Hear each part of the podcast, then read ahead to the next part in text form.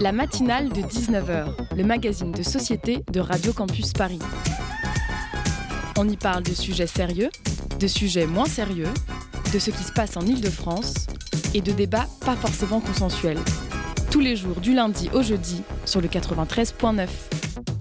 Bonsoir à toutes et à tous. Au menu de cette matinale de 19h, tout d'abord, le rapport sur les ventes d'armes françaises dans le monde.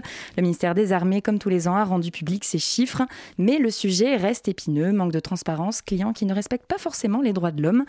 Euh, nous ferons le point avec notre invité, Émeric Eluin, chargé de plaidoyer armes pour Amnesty International. À 19h30, Quentin Bouchot nous offrira une chronique sur la Tanzanie.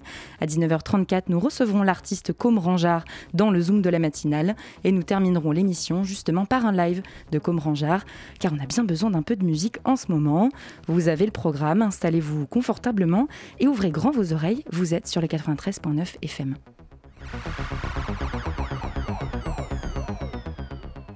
Nous consacrons donc la première partie de cette matinale euh, au rapport rendu au Parlement le mercredi 2 juin dernier euh, sur la vente d'armes des armes françaises à l'étranger, 4,9 euh, milliards d'euros de commandes enregistrées en 2020. Euh, et un sujet qui, fait toujours, qui pose toujours un certain nombre de problèmes. nous ferons le point grâce à, notre invité du soir, Émeric Eluin, chargé de plaidoyer armes pour Amnesty International, qui est à notre table aujourd'hui. Bonsoir. Bonsoir. Merci de venir apporter votre analyse à notre antenne. et à mes à mes côtés, j'ai le plaisir d'accueillir en studio Quentin Bouchot de la rédaction de Radio Campus Paris. Bonsoir Quentin. Bonsoir. Émeric la première question pour planter le décor, euh, quel rapide état des lieux faites-vous grâce à ce rapport? Alors, le, rapport, euh, déjà, a le mérite d'exister. C'est déjà un premier point. Ce, rapport au Parlement est, publié depuis euh, l'an 2000. il a commencé par couvrir de façon décalée l'année 98. Le, premier intérêt du rapport, euh, s'il y en a un, parce qu'il y en a quand même un, c'est de montrer euh, à qui on exporte. Donc on, a une liste de pays euh, destinataires de nos armes, de pays clients. on a des montants financiers concernant les prises de commandes, concernant les livraisons d'équipements. Donc quand on dit livraison, c'est que les armes ont été exportées physiquement, elles sont chez le client.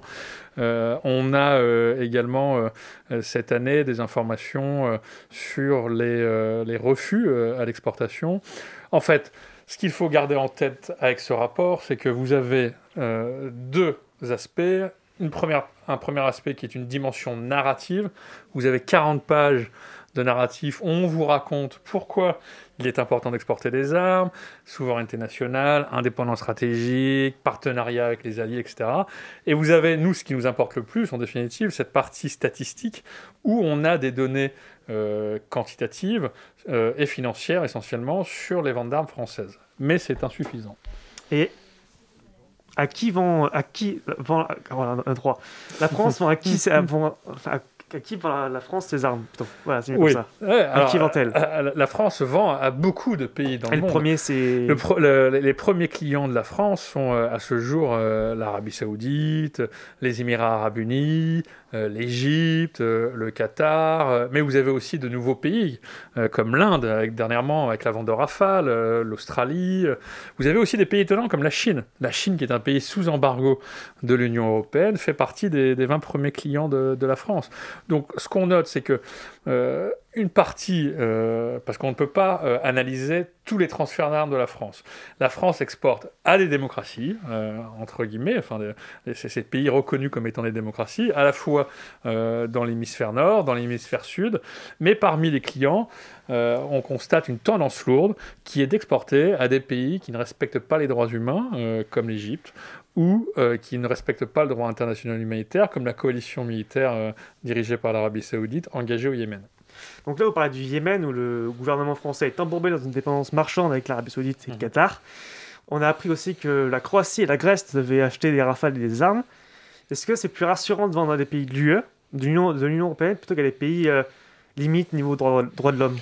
Alors, je ne poserai pas la, je présenterai pas les choses de cette façon-là. Je dirais, parce que nous, Amnesty International, nous sommes euh, euh, axés sur la dimension droit de l'homme, le lien armes, droits humains, ou droit international humanitaire. Donc, que fait-on avec ces armes? Est-ce que ces armes vont servir à violer les droits humains?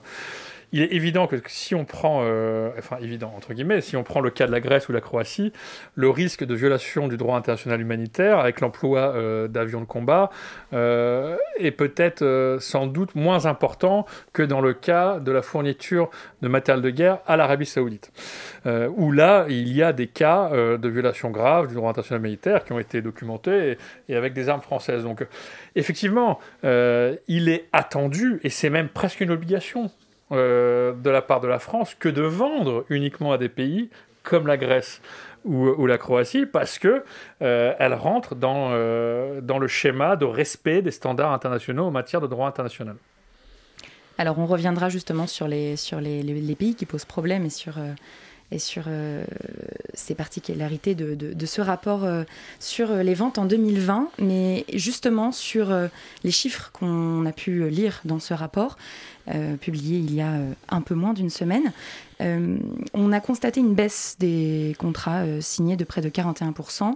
on est passé de 8,3 milliards d'euros de recettes en 2019 à 4,9 milliards d'euros en 2020. comment est-ce qu'on peut expliquer cette baisse et Est-ce que c'est une bonne nouvelle? Est-ce que c'est généralisé? Ou est-ce que c'est que la France? Alors, euh, ça s'explique en partie du fait de la pandémie, euh, parce que les salons internationaux de l'armement n'ont pas pu se tenir. Il faut savoir que dans le monde, chaque année, vous avez euh, entre 30 et 40 salons, voire un peu plus, de l'armement qui se tiennent. Donc le, nombre de salons peut faire envie à certains marchés qui sont différents du marché de l'armement, mais voilà. Donc la pandémie a empêché que tout ce beau monde, c'est industriel, commerciaux, se rencontrent. Euh, après, euh, d'ores et déjà, parce que nous sommes dans un effet de décalage, le rapport annuel au Parlement arrive avec près d'un an, et demi de retard, puisqu'il est publié le 1er juin. Donc euh, il arrive un an et demi de avec un an et demi de retard par rapport à janvier de 2020. donc déjà, on considère qu'avec les exportations, enfin les, commandes de 2020, on on de 2021, pardon, on arrivera en 2022 à une explosion des prises de commande de l'ordre de plus de 10 milliards d'euros. Euh, donc euh, cette baisse, euh, comme le s'en félicite le ministère des Armées, n'est que conjoncturelle et ne reflète pas une tendance de fond. Alors est-ce que nous, on s'en réjouit en tant qu'Amnesty International? Nous, Amnesty International, on n'a pas de position de principe sur le commerce des armes, ces tendances à la hausse ou à la baisse. ce qui va nous intéresser, c'est de savoir ou non si les transferts d'armes vers les destinations où on a documenté des violations, continue ou non. Et euh, force est de constater que l'Arabie saoudite, euh, en 2020, est le premier client de la France en termes de prise de commande. Et le, gouvernement se, réjouissait aussi et mettait particulièrement en valeur cette année euh, au-delà de l'Arabie Saoudite, la vente vers des pays européens. Est-ce que vous, pouvez nous parler justement de ces pays européens? Est-ce comment ils pèsent dans la balance par rapport à, à ces pays dont on parle plus, comme l'Arabie Saoudite euh? Alors c'est une vraie tendance euh, qu'on voit émerger depuis notamment l'arrivée de, Florence Parly, qui s'est, en tant que ministre des Armées, qui s'est un peu approfondie. Il y a des contrats importants qui ont été passés avec la Belgique. là, il y a la Grèce, la Croatie.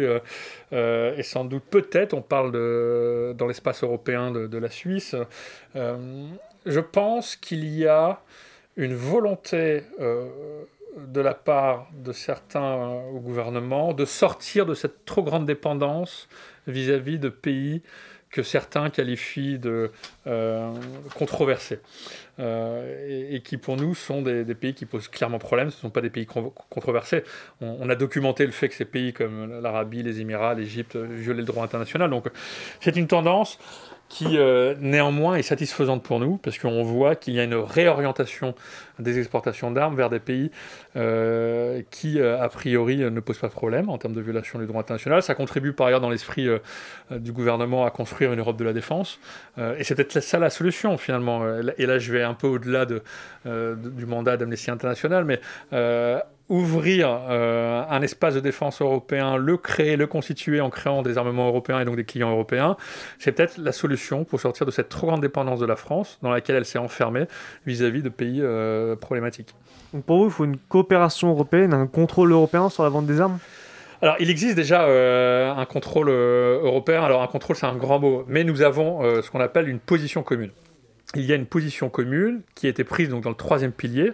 Le troisième pilier, pour ceux qui ne savent pas, c'est euh, ce pilier de l'Union européenne euh, qui est réservé à la souveraineté des États. Donc euh, les États prennent des décisions en commun, mais ce sont eux qui appliquent au niveau national ces décisions. Donc il y a une position commune qui vient encadrer les ventes d'armes et qui met en place un certain nombre de critères que les, pays membres de l'Union européenne vendeurs d'armes doivent appliquer. Par exemple, le critère numéro 2 de cette position commune dit vous n'exporterez pas euh, d'armes si euh, il y a un risque de répression interne avec les armes que vous vendez. Or, le fait, euh, force est de constater qu'il n'y a pas d'application uniforme de cette position commune. Tout l'enjeu de cette position commune était d'offrir un cadre harmonieux, harmonisé, où tout le monde comprendrait de la même façon ce qu'est une violation des droits de l'homme en Égypte, en Arabie, en Colombie euh, ou en Indonésie. Or, quand vous regardez les chiffres, on, se rend compte, et pour faire un schéma un peu caricatural, que la moitié des États exportateurs d'armes de l'Union européenne vont continuer à exporter à l'Égypte, quand l'autre moitié va arrêter d'exporter. Donc, on n'est pas d'accord. On n'est pas d'accord sur ce que représente euh, une arme et les violations euh, qu'elle peut engendrer de par son utilisation. Donc, construire une Europe de la défense, ça peut avoir un sens. Mais pour construire une Europe de la défense, il faut être s'entendre de façon euh, conjointe sur euh, à qui on peut exporter et sur les risques à l'exportation. Justement, vous parlez souvent, vous évoquez souvent dans, dans, les, dans les, articles publiés, euh, notamment sur, sur le site d'Amnesty International, l'article 10 de la position commune de l'Union européenne. Est-ce que vous pouvez nous expliquer en quoi il consiste En fait, c'est un, article qui, est, qui, est simple dans, son principe. Euh, si on, se détache de, son aspect un peu jargonneux, euh, cet article dit que, euh, indépendamment des intérêts économiques, politiques que les États peuvent avoir en vendant des armes, ceux-ci ne doivent pas prendre le pas sur le respect nécessaire euh, en matière de droits de l'homme quand on exporte des armes, c'est-à-dire que euh, malgré les intérêts économiques, par exemple, euh, en jeu, vous n'avez pas exporté des armes qui vont servir à commettre des violations des droits de l'homme. C'est aussi simple que ça. Mais force est de constater qu'aujourd'hui, on est loin du compte. Et on continue de parler de la vente d'armes françaises juste après cette pause musicale.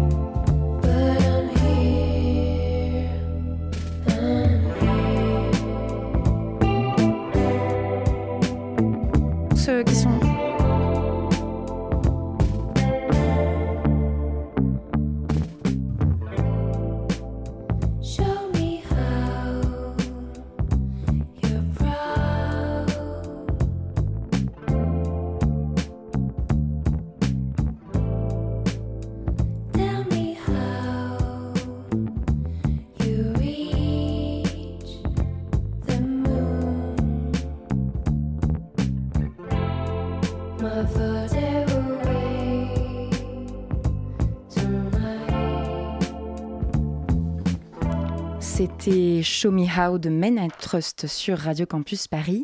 Il est 19h16 et vous écoutez le 93.9 FM, bien entendu. La matinale de 19h sur Radio Campus Paris.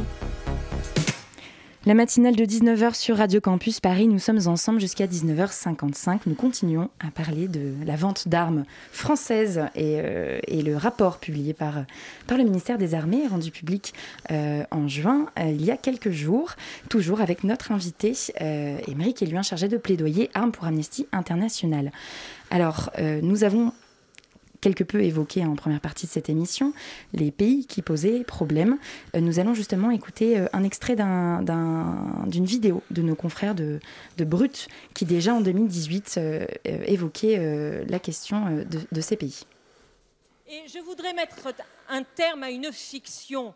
Non, on ne vend pas des armes comme on vend des baguettes de pain. La règle est claire. La règle, c'est que toute vente d'armes est interdite sauf autorisation express. Et cette autorisation express, comme vous le savez, mesdames et messieurs les députés, elle est le fruit d'un examen extrêmement rigoureux, d'un examen au cas par cas, qui rassemble plusieurs ministères et qui évalue très précisément tous les risques. Alors ne mélangeons pas tout. Le, traité euh, sur le commerce des armes, il est complètement failli euh, dans son utilisation par la France vis-à-vis de, l'Arabie saoudite dans le contexte actuel. Donc c'est catastrophique. C'est catastrophique de se dire euh, qu'à la clé, ce sont des enfants qui meurent. Alors la première voix que l'on entendait, c'était Florence Parly, la ministre des Armées, à mhm. l'Assemblée nationale, suivie de Sébastien Nadeau, qui est député et qui fait partie du mouvement des progressistes. Euh, Émeric Eluin, ce traité euh, du commerce sur les armes, qu'en est-il aujourd'hui? Est-ce que entre cette vidéo euh, de Brut de 2018, où mhm. on avait le témoignage de, Sébastien Nadeau, qui est très engagé justement pour, pour avoir plus de chiffres et plus de transparence sur, sur la vente de, des armes françaises, Qu'en est-il? Est-ce que deux ans plus tard, euh, on en est au, même niveau? Euh, je crains, je crains, je crains. Euh, alors, ça serait bien que nos ministres sortent de ces discours un peu paternalistes et condescendants sur, l'histoire de, la baguette de pain. il faut bien avoir en tête qu'il y a deux choses fondamentalement différentes. Il y a le la structure, c'est-à-dire le système euh, qui encadre le contrôle exportation. Donc vous avez une structure administrative qui existe et euh, vous avez euh, d'un autre côté la mise en œuvre de cette structure.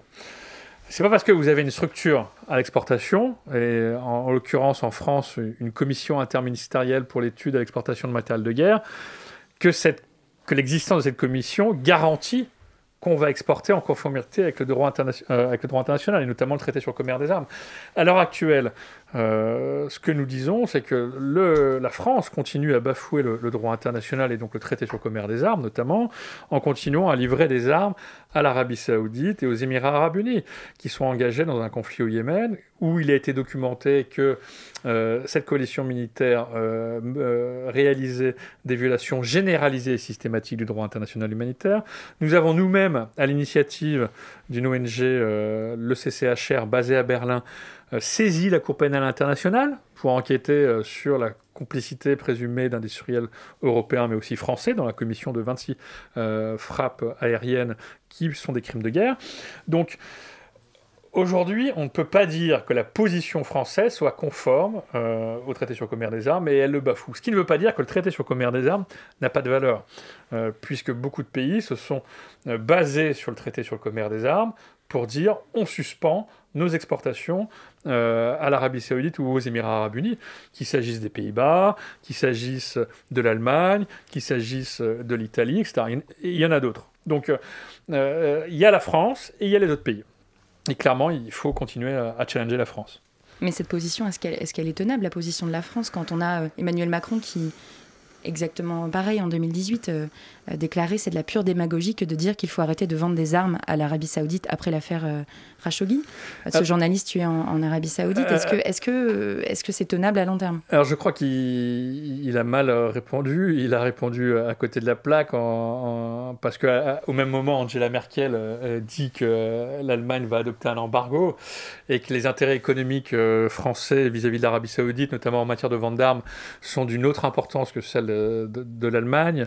Euh, il faut mettre en, parallèle deux choses. La déclaration d'Emmanuel Macron Et l'argumentaire que nous, on a mis au point hein, devant, la CPI, devant la Cour internationale, on parle d'une tactique délibérée de la part de la coalition militaire visant à faire des frappes disproportionnées, indiscriminées, pour frapper et tuer des civils. Donc, oui, c'est l'usage d'armes sur des civils sur qui pose finalement souci, euh, parce que l'usage d'armes contre, contre des, forces armées, c'est quelque chose qui est assez établi, mais c'est ça, ce sont les dommages sur les civils ou Exactement. engagés par des destructions sur des habitations de civils. Exactement, c'est prohibé par le droit international, et fort heureusement. Donc on ne peut pas parler euh, de polémique comme euh, Emmanuel Macron euh, le fait, mal à propos. par ailleurs, je rappelle qu'à l'époque, c'était Jamal Khashoggi qui a entraîné cette réaction, son meurtre, son découpage dans un consulat en, Turquie, ce, crime atroce qui a entraîné et suscité d'ailleurs la réaction d'autres pays consistant à ne plus exporter d'armes. moi, je ferai juste un dernier, un dernier parallèle sur ce sujet-là.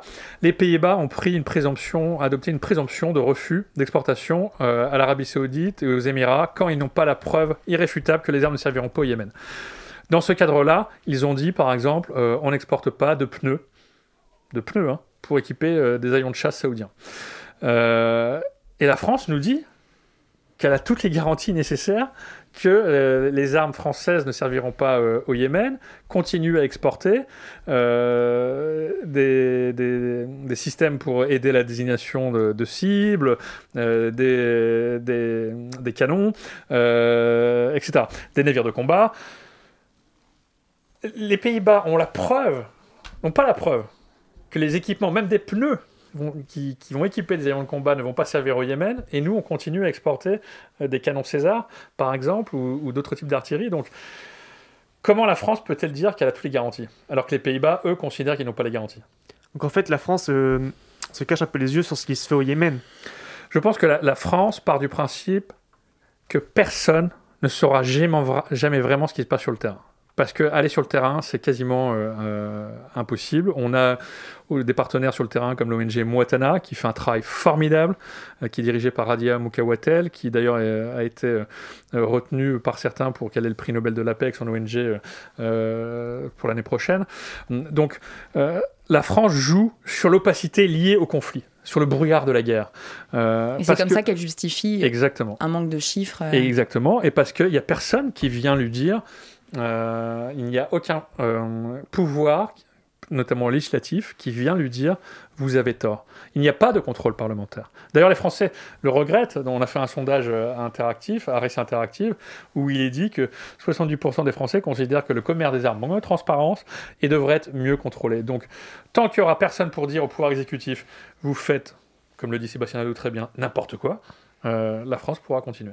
Et ce sont des chiffres, pardon, pardon Quentin, ce sont des chiffres en plus qu'au-delà de, l'année 2021, ce sont des chiffres qu'on pouvait déjà trouver en 2015 sur d'autres sondages. Tout à fait. 3 Français sur 4, c'est des chiffres qui, reviennent. Quentin Bouchot. Donc on a en Espagne, en Allemagne, au Danemark des débats qui existent. En France, c'est quasiment inexistant.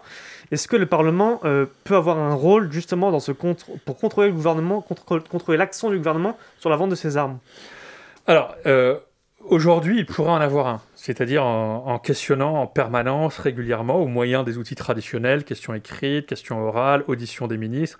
Et d'ailleurs, on n'a jamais vu autant de ministres depuis 2018 tenter de se justifier, comme Florence Parly, avec l'histoire de la baguette de pain sur les ventes d'armes. Euh, donc, mais ces outils sont insuffisants.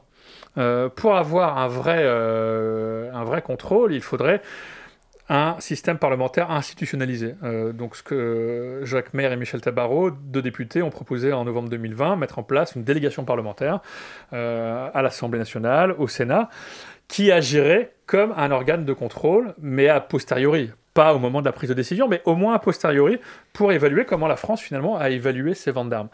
Euh, et c'est bien d'avoir l'instrument mais c'est bien aussi d'avoir le déclic politique. Parce que si on regarde comment ça se passe au Royaume-Uni, en Allemagne, aux Pays-Bas, en Italie, par exemple, c'est parce que vous avez des parlementaires qui sont investis de la question. C'est parce que vous avez des parlementaires qui, au même titre que la question des retraites, de la gestion de la crise sanitaire, vont s'emparer du sujet et aller poser des questions. En France, on est loin du compte encore. Euh, beaucoup de choses ont changé ces trois dernières années. On n'a jamais vu autant de débats et, euh, et, sujet monter autant. Euh, mais on est encore loin du compte pour demander des comptes et pas poser des questions ouvertes qui appellent des réponses ouvertes, peu précises, et qui empêchent tout débat un Parlement plus fort. Ce sera le, mot de la fin. Merci beaucoup, Émeric Eluin, d'être passé au, micro de la matinale de 19h. Je rappelle que vous êtes chargé de plaidoyer armes pour Amnesty International. Très belle soirée à vous. 19h26 et vous écoutez la matinale de 19h sur Radio Campus Paris. Tout de suite, une chanson pour profiter de ce mois de juin ensoleillé sur le 93.9 FM.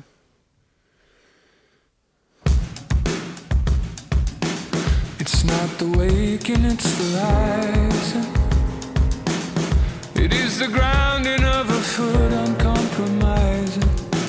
It's not forgoing of the light, it's not the opening of eyes, it's not the waking, it's the rising. It's not the shade, we should be past it. It's the light and it's the obstacle that casts it. It's the heat that drives the light, it's the fire it ignites. It's not the rising. It's not the song, it is the singing.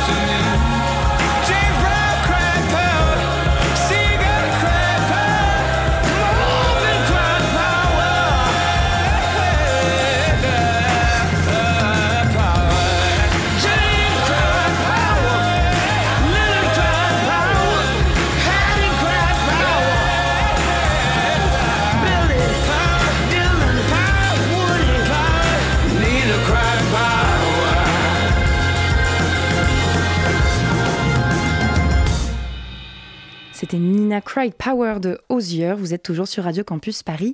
Il est 19h30. La matinale de 19h. Du lundi au jeudi sur Radio Campus Paris.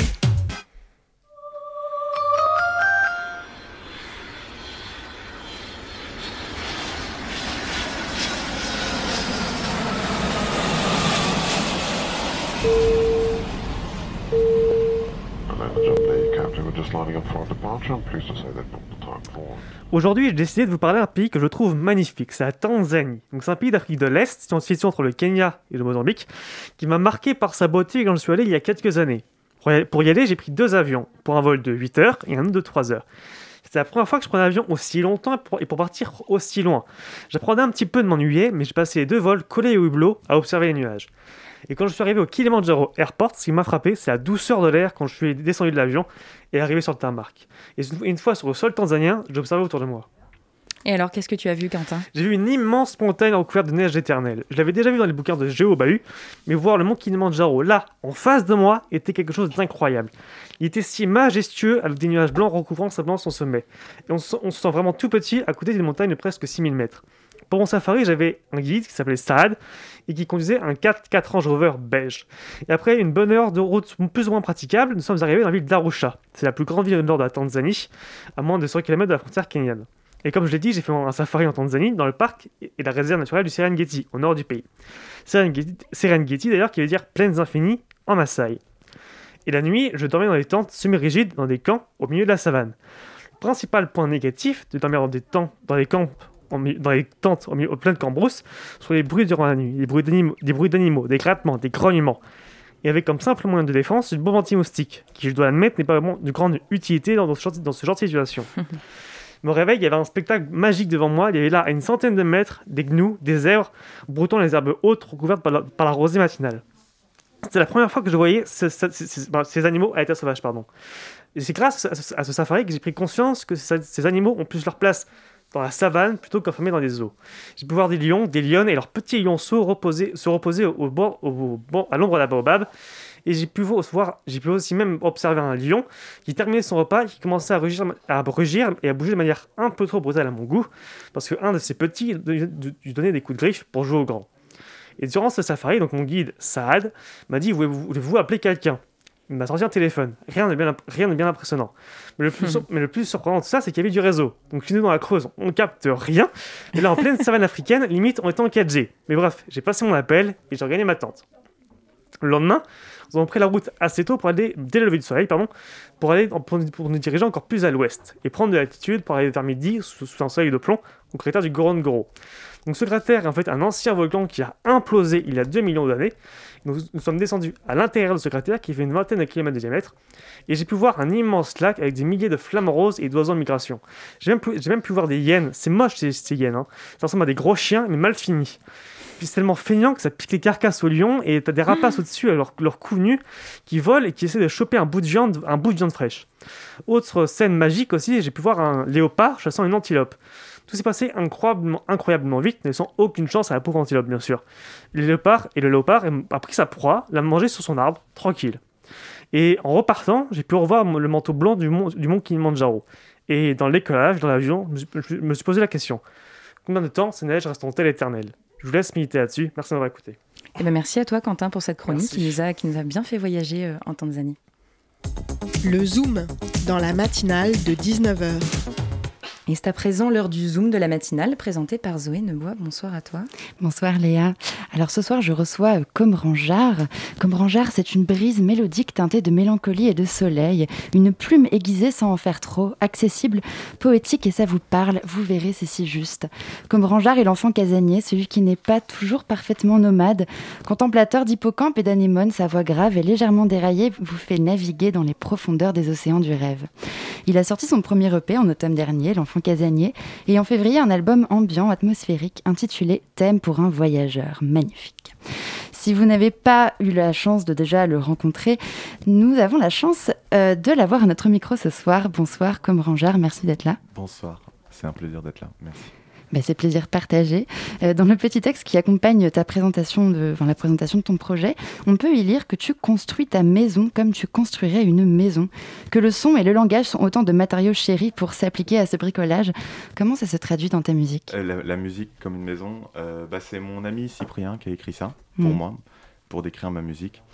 je pense que c'est une manière de dire que je fais de la musique pour me sentir à la maison. Mm et pour me sentir où que je sois euh, dans un endroit où, où, je me sens bien et où autour de moi c'est paisible. Hmm. Et c'est vrai que je me sens en paix quand je fais de la musique, quand j'écris ou quand je fais de la musique. Bah, en parlant de, de, maison, du coup, ton EP porte le titre L'enfant casanier.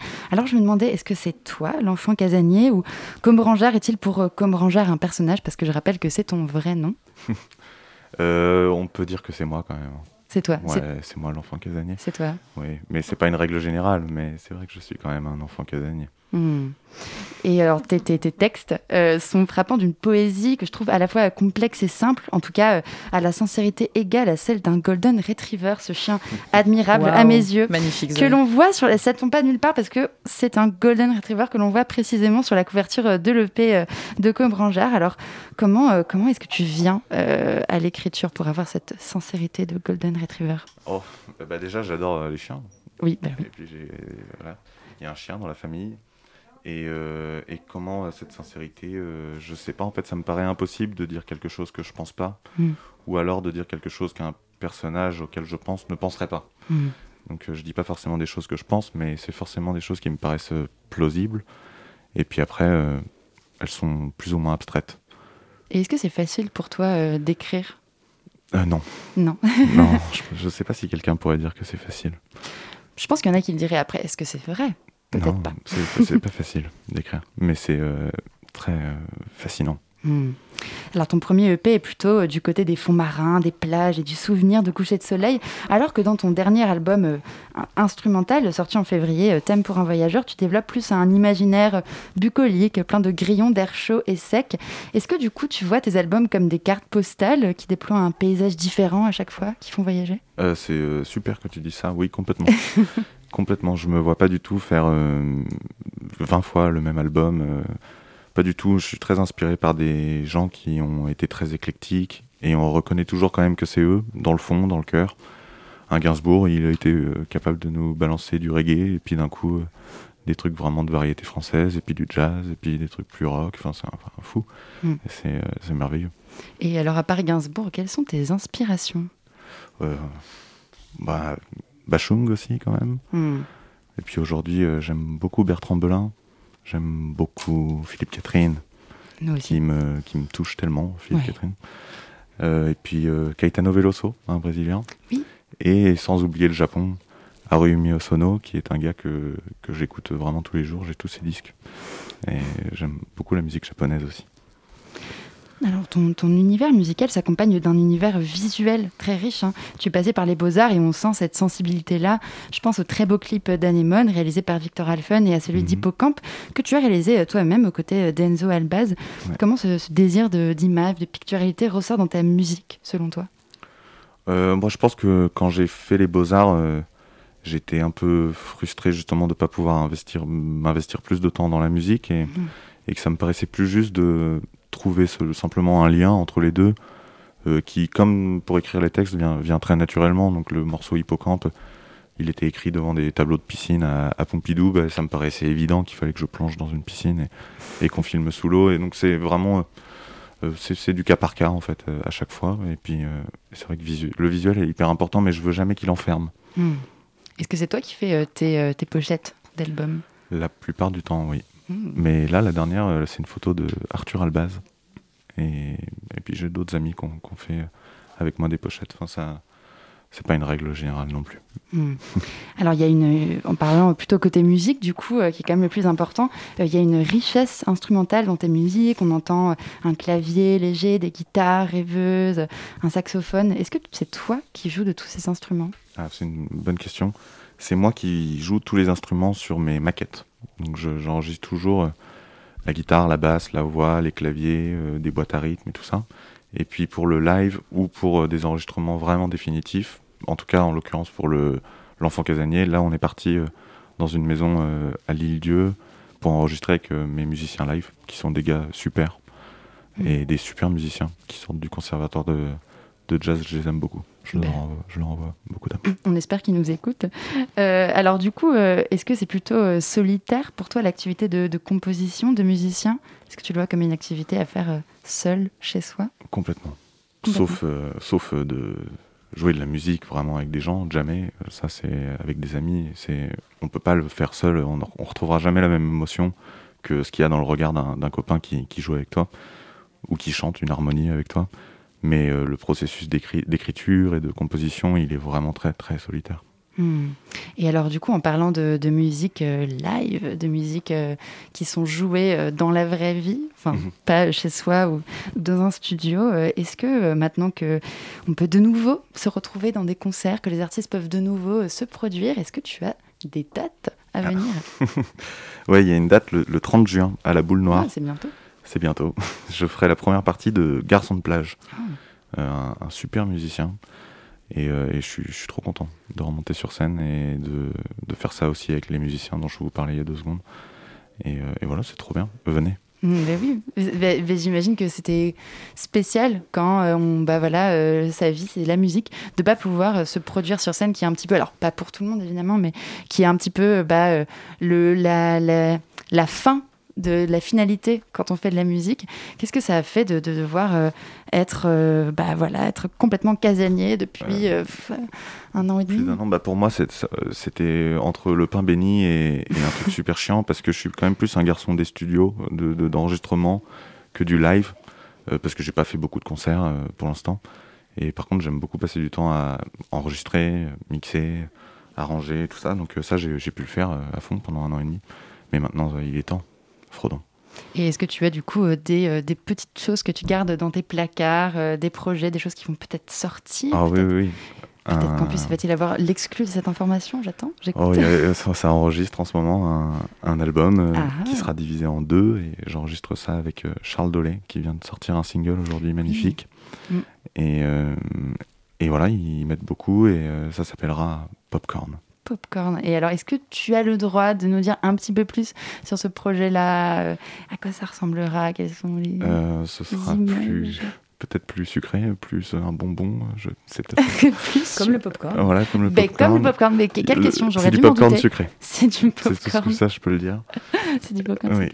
Et c'est voilà, c'est bon, c'est quand même la suite euh, de l'enfant casanier, mais c'est plus, il y a plus de synthé, c'est plus électronique peut-être. Et alors j'aime bien poser cette question euh, quand euh, j'ai à mon micro euh, des artistes musiciens, parce que quand on fait de la musique, on en écoute aussi, pas forcément la sienne.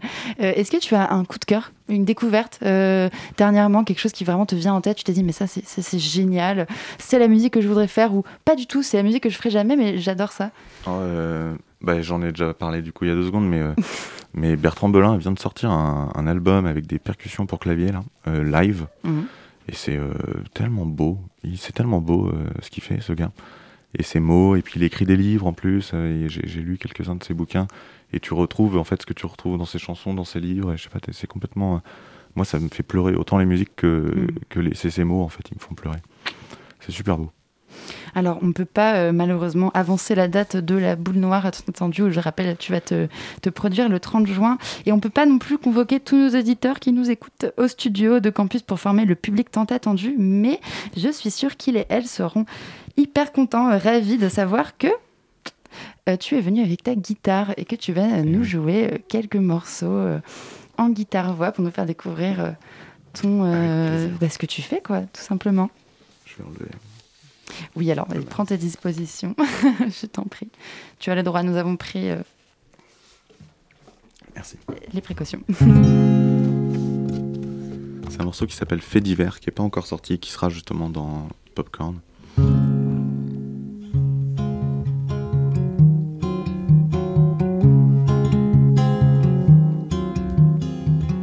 Le chien aboie, le chat les vieux sont imbibés, redeviennent bébés et les bébés sont vieux.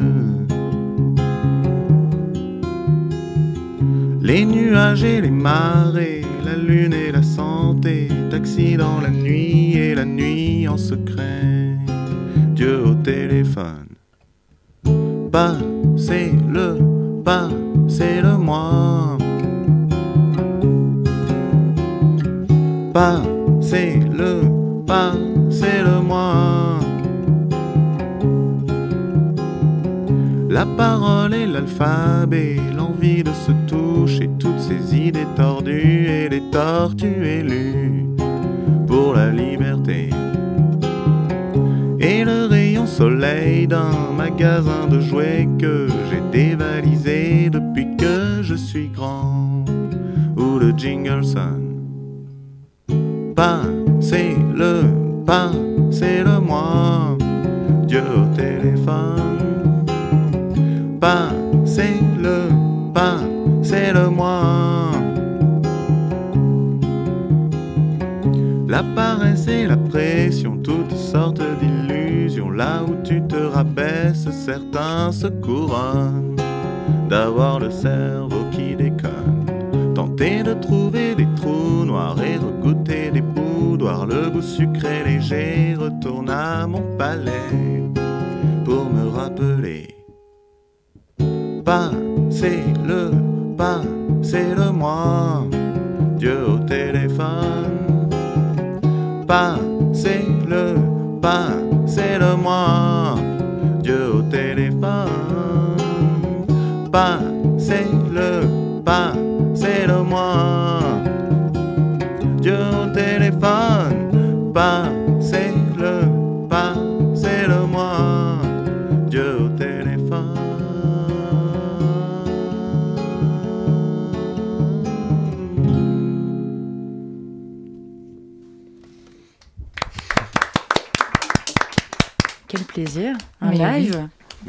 enfin, Ah, des c'est concerts, génial. enfin. Qu'est-ce que ça fait plaisir. Je vais jouer l'enfant casanier. alors. Ah oui, ma préférée.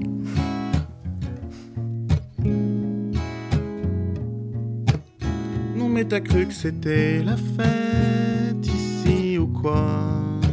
La nuit se fait vieille, ridée, elle appelle et déraisonne. Dans la maison y a des bougies, des bouts de bois et Madame Butterfly qui médite à genoux sur son affiche. Il y a quelques heures devant moi, faut que j'en profite pour poser un diamant sur une sphère à faire tourner sur elle-même. Personne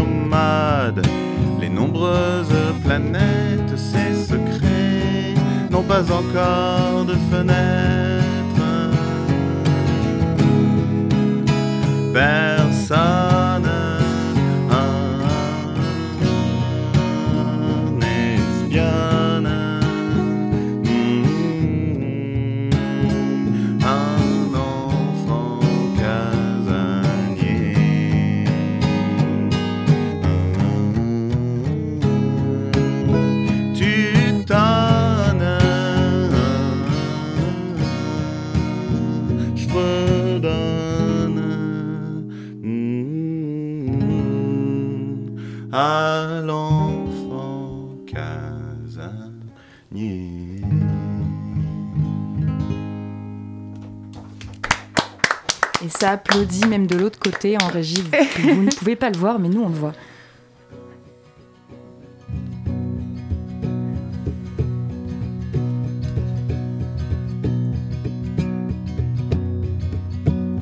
Où vont les oiseaux qui traînent? Quel est ce film sans thème? Qui sont ces gens qui figés le matin? Devant l'écran ne me répondent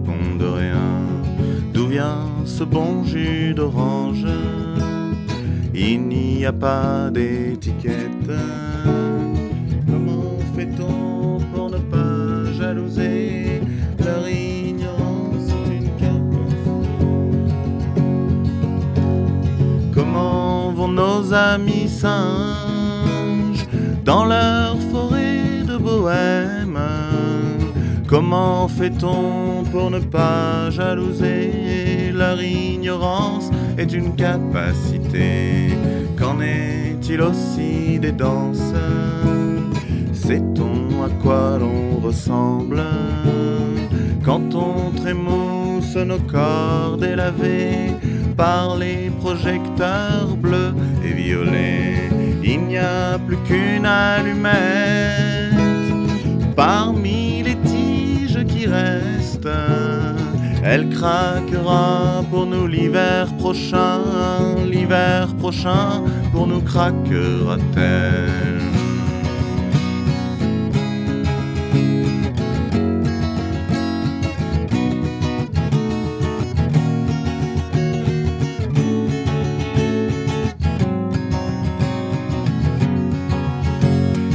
Comment vont nos amis saints? Dans leur forêt de bohème. Comment fait-on pour ne pas jalouser? Leur ignorance est une capacité.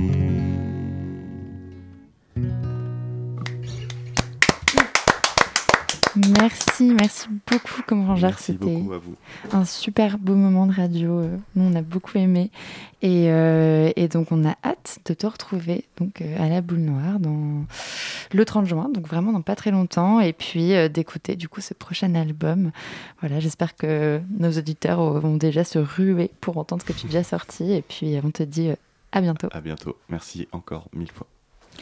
Et merci à toi Zoé. Et c'est déjà la fin de la matinale de 19h malheureusement. Mais avant de se quitter, remercions nos invités du soir. Émeric Eluin d'Amnesty International et l'artiste Comrangeard qu'on a eu le plaisir immense d'écouter en live il y a quelques secondes. Remercions également toute l'équipe de cette émission sans qui nos micros resteraient bien tristes. Hugo Leroy à la coordination et Léa aux manettes de la régie ce soir. Et oui, une autre Léa, que voulez-vous? Les Léa ont du talent. Merci aussi à Quentin Bouchot pour m'avoir épaulé en première partie d'émission, mais aussi pour sa chronique. Et merci à, Zoé Nebo pour avoir mené le Zoom avec brio. Dans une poignée de minutes, ce sera autour de l'équipe d'Extérieur Nuit, la fameuse, l'iconique émission cinéma de Radio Campus Paris, de prendre place dans le studio. Et alors, Yuri, quel est le programme pour ce soir? Un très beau programme puisque nous allons commencer par parler de Nomadland, le film qui a gagné tous les Oscars euh, à la dernière cérémonie. Euh, les mérite-t-il Ne les mérite-t-il pas? Eh bien, vous le saurez en écoutant Extérieur Nuit, évidemment eh ben restez, restez branchés. Et j'en profite pour dire qu'après Extérieur Nuit, à 22h30, il y aura un programme de qualité supérieure qui s'appelle le Superbe Yoyot et son très grand orchestre. Et vous pourrez peut-être entendre ma petite voix vous parler de musique. Voilà, c'était l'instant auto-promo. Donc restez à l'écoute, restez sur le 93.9, chers auditeurs et chères auditrices. Et très belle soirée à vous sur le 93.9 FM.